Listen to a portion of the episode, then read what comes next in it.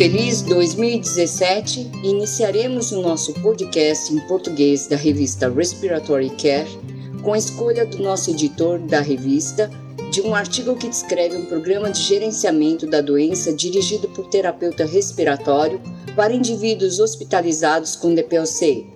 Silver e colaboradores avaliaram se esse programa pode reduzir a reinternação hospitalar e atendimento de emergência em um ensaio clínico randomizado, não cegado, em um único centro.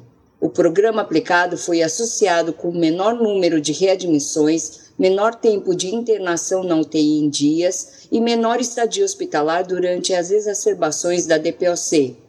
Os departamentos de terapia respiratória podem utilizar este estudo como um exemplo para desenvolver um programa de prevenção de readmissões de pacientes com DPOC, para melhorar o cuidado ao paciente e reduzir os custos hospitalares. Itagaki e colaboradores conduziram um estudo de bancada para avaliar o desempenho de compensação de vazamento em ventiladores de UTI para todas as idades durante a ventilação neonatal focada em volume. Os pesquisadores encontraram que o ventilador Puritan Bennett 980N e o ventilador Drager V500 foram os únicos adequados para todas as condições de vazamento a atingir o volume estipulado durante a ventilação mecânica. Os pesquisadores sugerem que futuras investigações clínicas são necessárias para validar o uso da compensação de vazamento durante a ventilação neonatal focada em volume.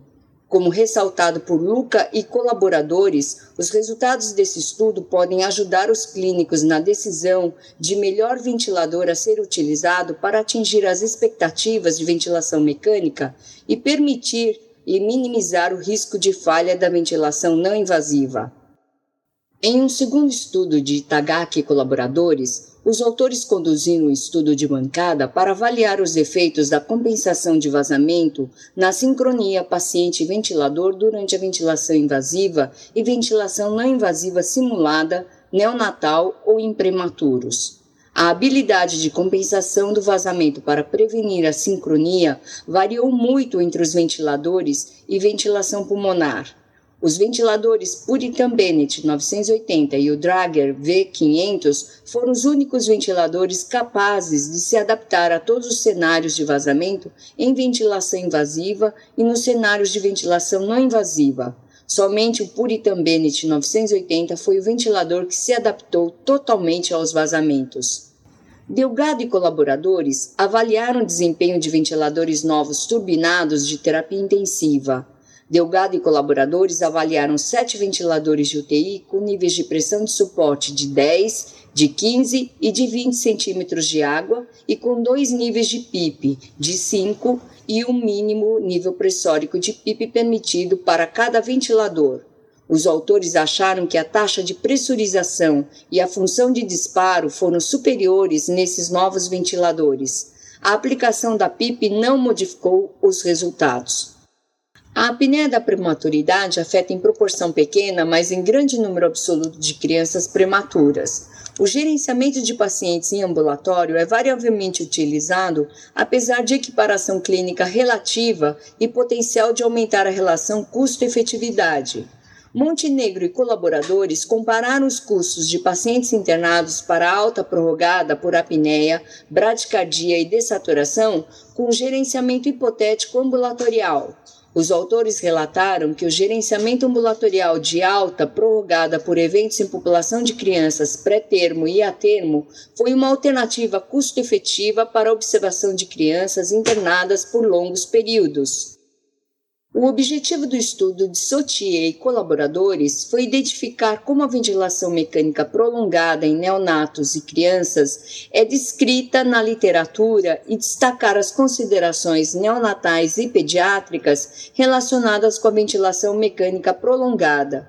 O objetivo é propor adaptações neonatais e pediátricas na definição da Associação Nacional para a Direção Médica de Cuidados Respiratórios. Os autores propuseram uma definição de ventilação mecânica prolongada pediátrica que incorpora o número de dias consecutivos de ventilação mecânica, enquanto se considera o uso de ventilação não invasiva, a maturidade pulmonar e a inclusão de interrupções de curto período durante o processo de desmame.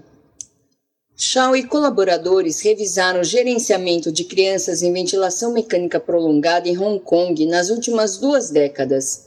O estudo desses autores mostrou que um crescimento estável de crianças em ventilação mecânica prolongada tem características demográficas, doença de base, comorbidades e desfechos distintos. O cuidado domiciliar é factível para a maioria dessas crianças e a sobrevida prolongada que essas crianças têm tido sugere a necessidade de proporcionar uma transição de cuidados pediátricos para cuidados de adultos. Gold e colaboradores avaliaram a confiabilidade do nebulizador de rede vibratória para o uso durante a ventilação mecânica. Gold e colaboradores relataram que o inalador aerogen foi frequentemente e aleatoriamente interrompido com uma variedade diversa de volume.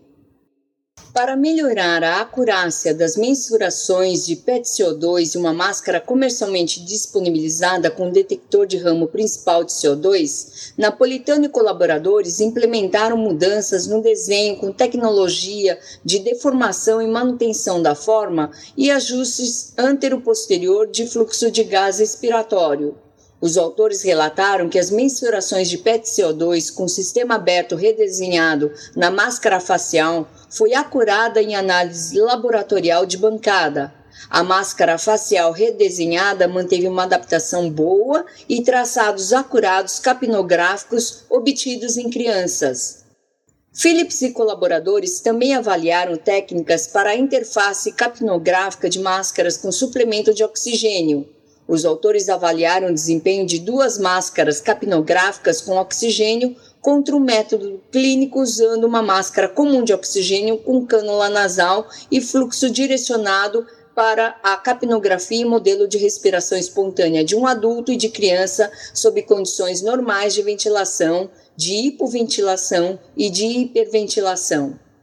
Ambas máscaras desenhadas para capnografia e com oxigênio forneceram uma PET-CO2 razoavelmente estável sem reinalação significativa em fluxos comumente utilizados de oxigênio.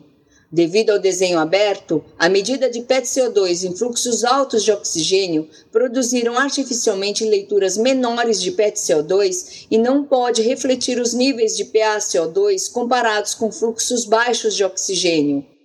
Em um terceiro estudo relacionado com a monitorização da PET-CO2 durante a respiração espontânea, Takaki e colaboradores compararam a PET-CO2 usando uma cânula de oxigênio nasal recém-desenvolvida com uma porta amostradora de CO2 e a PaCO2 em pacientes estubados após cirurgia abdominal. Os autores também investigaram se a diferença entre a PaCO2 e PET-CO2 foi afetada pela respiração espontânea de repouso com a boca conscientemente fechada e respiração profunda com a boca aberta. A PET-CO2 durante a respiração profunda e boca fechada, com a cânula de oxigênio tipo capnometria, melhorou a PaCO2 em pacientes cirúrgicos sem disfunção respiratória.